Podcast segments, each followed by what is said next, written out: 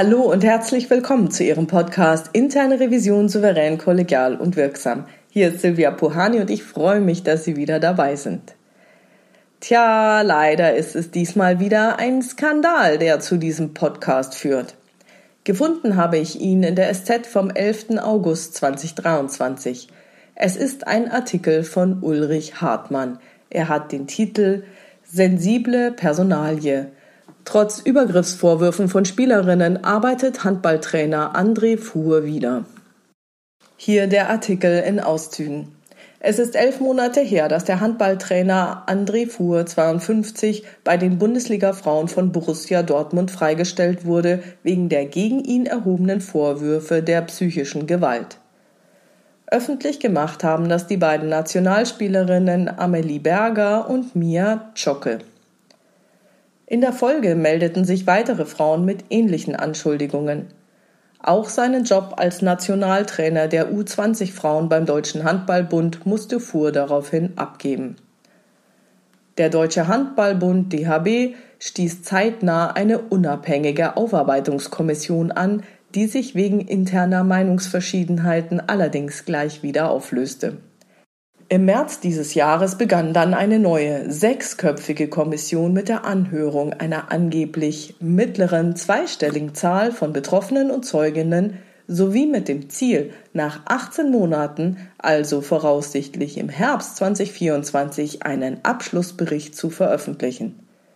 Mittlerweile hat Fuhr einen neuen Trainerjob angenommen. Er trainiert jetzt die fünftklassigen Verbandsliga Handballer der MTG Horst in Essen.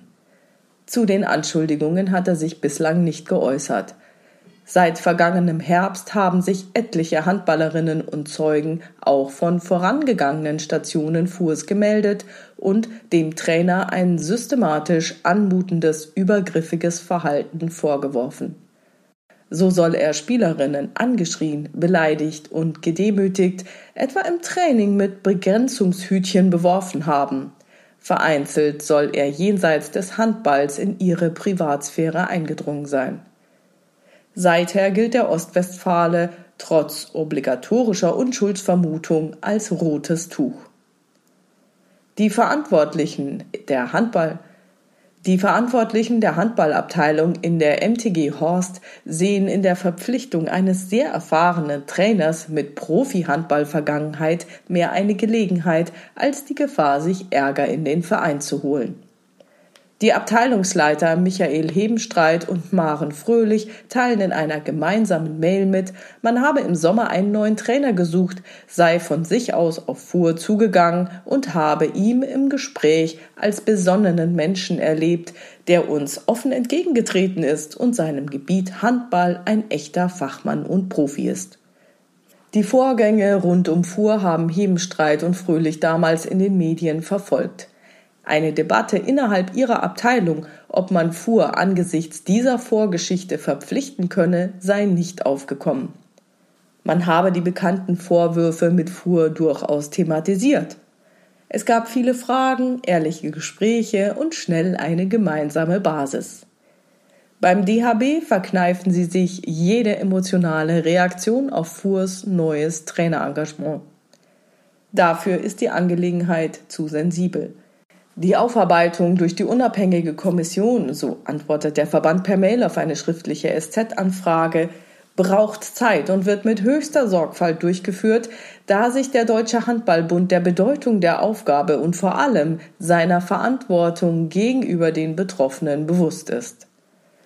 Ohne gesicherte Erkenntnisse, was in Fuhrs früheren Clubs genau vorgefallen ist, kann gegen den Trainer nicht vorgegangen werden. Die Arbeit der unabhängigen Kommission, erklärt der DHB, ist vorerst auf 18 Monate festgelegt und endet mit einem zu veröffentlichenden Abschlussbericht. Erst dann könnte Fuhr theoretisch sogar gesperrt werden. Der Verband schreibt, Grundsätzlich können unter zivilrechtlicher Betrachtung auch verbandsrechtliche Strafen verhängt werden bis hin zu Sperren und Lizenzentzügen. Im Deutschlandfunk sagt Nadine Dobler von der Anlaufstelle gegen Gewalt des Vereins Athleten Deutschland, ich hätte mir gewünscht, dass ein neuer Verein zumindest das Ergebnis der Kommission abwartet. Die selbst betroffene ehemalige Handballerin Yolanda Bombes Robben sagte im selben Beitrag, das ist natürlich bitter für Spielerinnen, die sehr viel auf sich genommen haben und jetzt merken, okay, der Mann hat schon einen neuen Job. Hat das dann überhaupt alles Sinn gemacht? Soweit zu dem Artikel.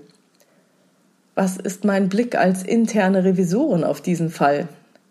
Wir haben hier einen Trainer der Bundesliga des DHB der Frauen, der auch Nationaltrainer der U20 Frauen ist, dem systematisch übergriffiges Verhalten vorgeworfen wird. Der DHB hat ihn daraufhin suspendiert. Das halte ich von außen betrachtet als eine angemessene Reaktion. Es wird eine unabhängige Aufarbeitungskommission ins Leben gerufen. Auch das hört sich erst einmal ganz gut an. Allerdings löst sich diese Aufarbeitungskommission wegen interner Meinungsverschiedenheiten gleich wieder auf. Und das wirft bei mir jetzt die Frage auf, wie diese Kommission denn besetzt wird. Typischerweise löst sich so eine Kommission wahrscheinlich nur auf, wenn von Anfang an verschiedene Überzeugungen aufeinandertreffen – in diesem Fall vermute ich mal, dass eine Partei ausschließlich auf die Kompetenz des Trainers verwiesen hat und alles als Verleumdung darstellt, nach dem Motto, die sollen sich mal nicht so haben, der Erfolg gibt dem Trainer recht. Vielleicht gibt es auch eine Partei, die der Ansicht ist, die jungen Leute von heute wären alle verzogen und viel zu empfindlich. Im Handball und in der Bundesliga gehe es nun mal so zu. Das sei doch schon immer so gewesen. Ja, und dann wird es wohl noch eine Partei gegeben haben, die der Ansicht war, dass die Anschuldigungen sehr ernst zu nehmen sind und ihnen nachgegangen werden muss. Also wird eine weitere Kommission eingesetzt, weil sich die erste ja gleich aufgelöst hat. Hier stellt sich natürlich die Frage, wie diese denn besetzt wurde. Wurden alle Personen ausgetauscht? Wurden nur einzelne ausgetauscht? Wurden externe Profis für solche Fälle beauftragt oder eher DHB-Mitglieder wie etwa aktuelle oder ehemalige Trainer oder Vertreter von Spielerinnen und Spielern? Keine Ahnung. Da sich die Arbeit der Kommission erstmal über 18 Monate, also eineinhalb Jahre erstrecken wird, gehe ich davon aus, dass keine externen Profis für solche Fälle beauftragt wurden. Externe Profis können und müssen solche Fälle meiner Meinung nach viel schneller aufarbeiten können. Der Artikel ist im August 2023 erschienen. Die Freistellung war elf Monate vorher, das heißt im September 2022. Die Kommission soll im Herbst 2024 ihren Bericht vorlegen. Das Damoklesschwert schwebt also ganze zwei Jahre über dem Trainer. Das ist eine lange Zeit. Man stelle sich nur vor, er sei unschuldig. Und diese lange Zeitspanne, also bis zum voraussichtlichen Ende der Aufarbeitung, halte ich für ein gravierendes Problem. Warum? Es ist für alle Betroffenen eine hohe Belastung. Die Spielerinnen, die sich gemeldet haben, wollen das Thema bestimmt gerne schnellstmöglich hinter sich lassen. Der Trainer will natürlich auch wissen, woran er ist. Ja, und dann ist ja noch das Problem der Bezahlung. Die Frage ist natürlich nun, ob der Trainer in diesen zwei Jahren der Freistellung bezahlt wird oder nicht. Da er einen anderen Job als Trainer angenommen hat in der fünften Liga anstelle der Bundesliga, gehe ich davon aus, dass er ohne Bezahlung freigestellt wurde. Sonst hätte er wohl kaum den neuen Job angenommen. Und ich bin ziemlich sicher, dass in der fünften Liga deutlich schlechter gezahlt wird als in der Bundesliga oder der Nationalmannschaft. Auch aus diesem Grund ist eine schnellere Aufarbeitung wünschenswert. Ja, und dann gibt es ja noch den neuen Verein aus der fünften Bundesliga. Nun ja, ehrliche Gespräche habe man geführt. Also sollte der Trainer tatsächlich ein schwarzes Schaf sein, dann hatte er ja auch genug Zeit, sich entsprechende Antworten auf die vielen Fragen zu überlegen. Auf der einen Seite kann man schon Verständnis dafür haben, da ist also ein Trainer, gegen den Anschuldigungen vorliegen.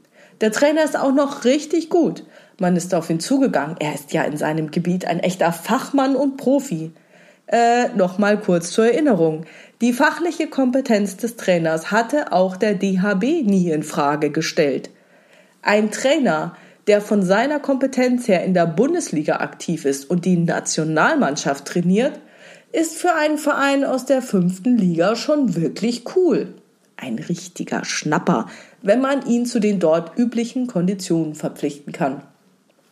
Hey, und vielleicht will der Trainer ja einfach wieder seiner Leidenschaft nachgehen. Das kann man auch verstehen. Dass allerdings innerhalb der Abteilung des neuen Vereins keinerlei Debatte aufgekommen ist, ob man so jemanden angesichts seiner Vorgeschichte überhaupt verpflichten könnte, das halte ich nicht für okay. Leider enthält der Artikel auch keinerlei Informationen, ob denn die Spielerinnen oder Spieler in diese Entscheidung einbezogen wurden. Man kann nur hoffen, dass diese neue Verpflichtung Licht ins Dunkel bringt. Beschweren sich die Spielerinnen oder Spieler des neuen Vereins auch über ihn? Meine Vermutung ist, dass in der fünften Liga Handball eher als Hobby oder Freizeitausgleich angesehen wird. Vermutlich geht es um weniger persönliche Handballkarrieren als in der Bundesliga oder im Nationalteam. Die neuen Spielerinnen oder Spieler hängen vom Trainer also deutlich weniger ab. Klar kann er sich dafür entscheiden, sie nicht aufzustellen. Aber das ist im Hobby- oder Freizeitbereich ein ganz anderes Ding als in der Nationalmannschaft. Wenn sich die Mannschaft einig ist, kann sie einen Trainer dort vollkommen auflaufen lassen oder sich innerhalb des Vereins über ihn beschweren. Hoffentlich sind die dann angesprochenen sensibel genug, um dies ernst zu nehmen.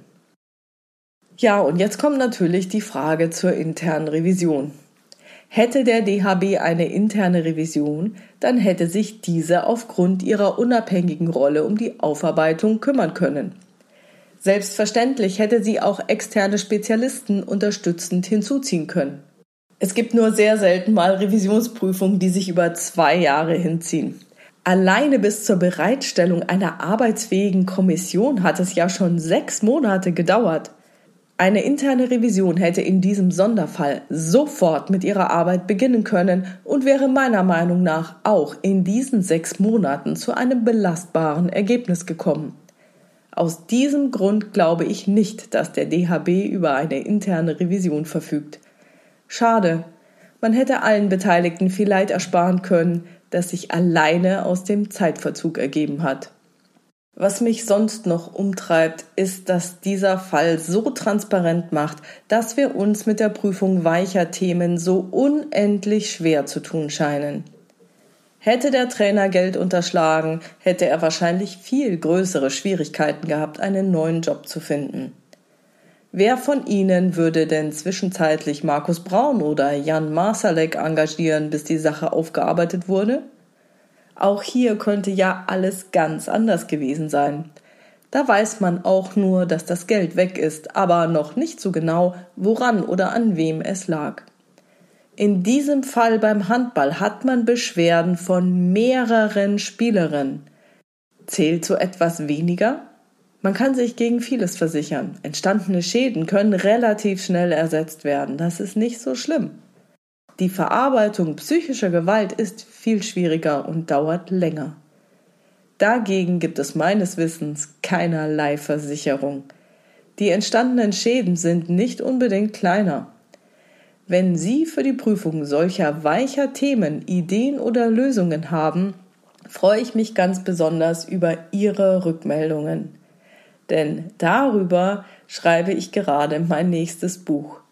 Und ich habe einige Ideen und Ansätze, wie so etwas geht und wie man Werte prüfen kann. Aber ich würde das sehr, sehr gerne mit anderen reflektieren, die da auch dran sind. Ja, und deswegen freue ich mich so sehr über Ihre Ideen, Gedanken und Kommentare auf meiner Webpage oder in der LinkedIn-Gruppe Interne Revision souverän, kollegial und wirksam unter dem Post zu diesem Podcast. Herzlichen Dank dafür. Sie können mir auch gerne per Mail schreiben an info@puhani.com. Oder wenn Sie anonym bleiben wollen, dann nutzen Sie das Kontaktformular auf meiner Webpage www.puhani.com und lassen Ihre Absende-E-Mail-Adresse weg. Das wäre mir wirklich sehr, sehr wichtig, denn ich glaube, das ist der Bereich, wo wir uns alle weiterentwickeln müssen. Und auch sollten. Denn das ist wirklich wichtig. Da schaffen wir Mehrwert. Ja, und wenn Sie ansonsten über irgendwelche anderen Dinge informiert werden wollen, Hintergründe, Termine, Neuigkeiten, tragen Sie sich gerne für meinen Newsletter auf www.puhani.com ein. Ich verspreche Ihnen, der kommt ziemlich selten. Wenn es Ihnen gefallen hat, dann bitte ich Sie, den Podcast in Ihrer Community und unter Ihren Revisionskollegen zu teilen.